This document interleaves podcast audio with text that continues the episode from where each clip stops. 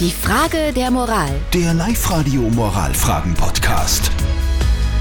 Wie soll man damit umgehen, wenn jemand gerade trauert? Das ist die Frage der Moral, die die Angelika stellt.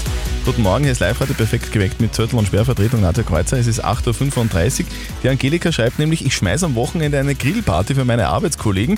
Ich habe allerdings auch eine Kollegin, bei der gerade der Vater verstorben ist und die gerade ziemlich fertig ist deswegen. Und die Frage ist, soll ich sie trotzdem zu dieser Gaudi einladen, ja oder nein?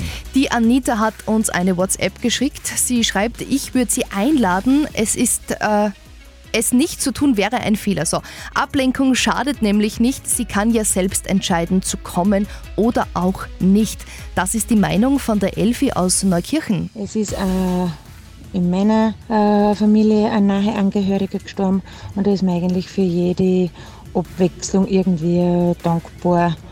Und sie kann sich selber entscheiden, ob es geht oder nicht.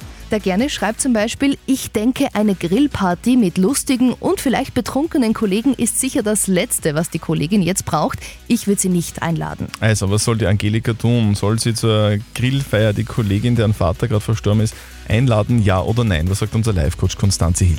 Ja, lade sie unbedingt ein und sage dazu, wenn du nicht kommen möchtest, habe ich vollstes Verständnis, aber ich würde mich freuen. Okay, also ganz klare Antwort. Bitte lad die Kollegin ein. Ja. Vielleicht wäre es ja super Abwechslung für sie. Die Frage der Moral. Der Live-Radio Moralfragen-Podcast.